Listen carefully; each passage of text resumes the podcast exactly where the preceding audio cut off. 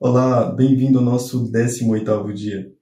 Todos os dias eu venho aqui e sugiro uma leitura para aquele dia e também sugiro que você possa estar buscando a Deus em oração.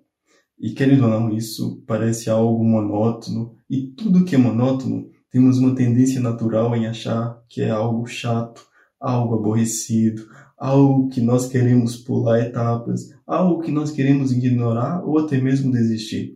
Mas é muito importante nós dedicarmos um tempo para buscar Deus em oração e buscar Deus através da leitura da palavra dele.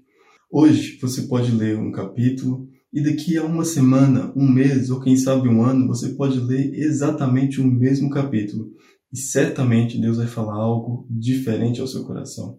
Deus não tem intenção de nos dar simplesmente regras, diretrizes e coisas demasiado religiosas. Ele tem intenção em falar ao nosso coração de uma forma íntima, particular, de uma forma especial e única.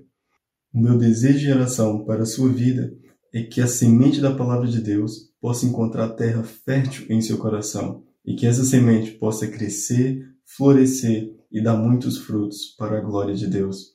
Hoje eu te encorajo a ler o texto que está aqui embaixo e eu te espero amanhã no nosso próximo dia.